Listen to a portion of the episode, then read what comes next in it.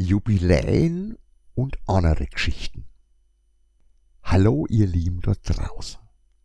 Heute ist es einmal wieder soweit. Ihr müsst mich ertrauchen, wie ich mit meinem fränkischen Dialekt rede. Die letzten zwei Beiträge haben mir jeweils auf total unterschiedliche Art selber gut gefallen und waren auch noch recht erfolgreich. Also so klicktechnisch. Der letzte war natürlich wieder einer, wo ich meinen Lokalpatriotismus gefrönt hab. Eigentlich eine schöne Sache und was zum Feiern. Dummerweise ist mir direkt bevor der online gegangen ist, noch eine Meldung von der Mähpost nach die Quere gekommen und hat mir meine Freude über das schöne Unternehmen ein wenig verhagelt. Der Faschingsgreif hat aufgeben müssen. Naja, so eine Meldung, wie du sie alleweil jede Woche im Dutzend lesen kannst. An sich schon traurig genug.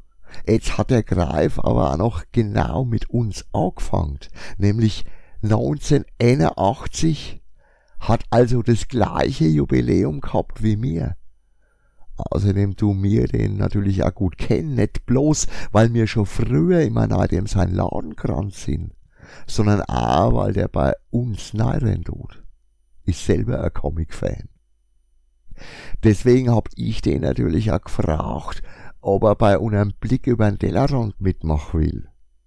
War im letzten Herbst. Da hat er schon recht frustriert abgelehnt.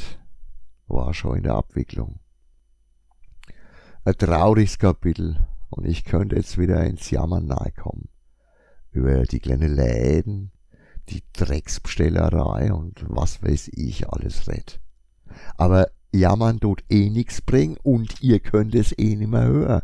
Also positiv bleib und das Thema Jubiläen wieder in den Vordergrund rück.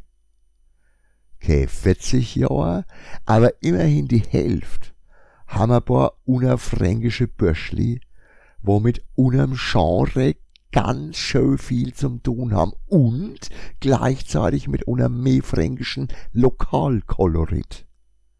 Nämlich die drei Tip-Top-Typen wo unen meefränkischen Asterix umsetzt du.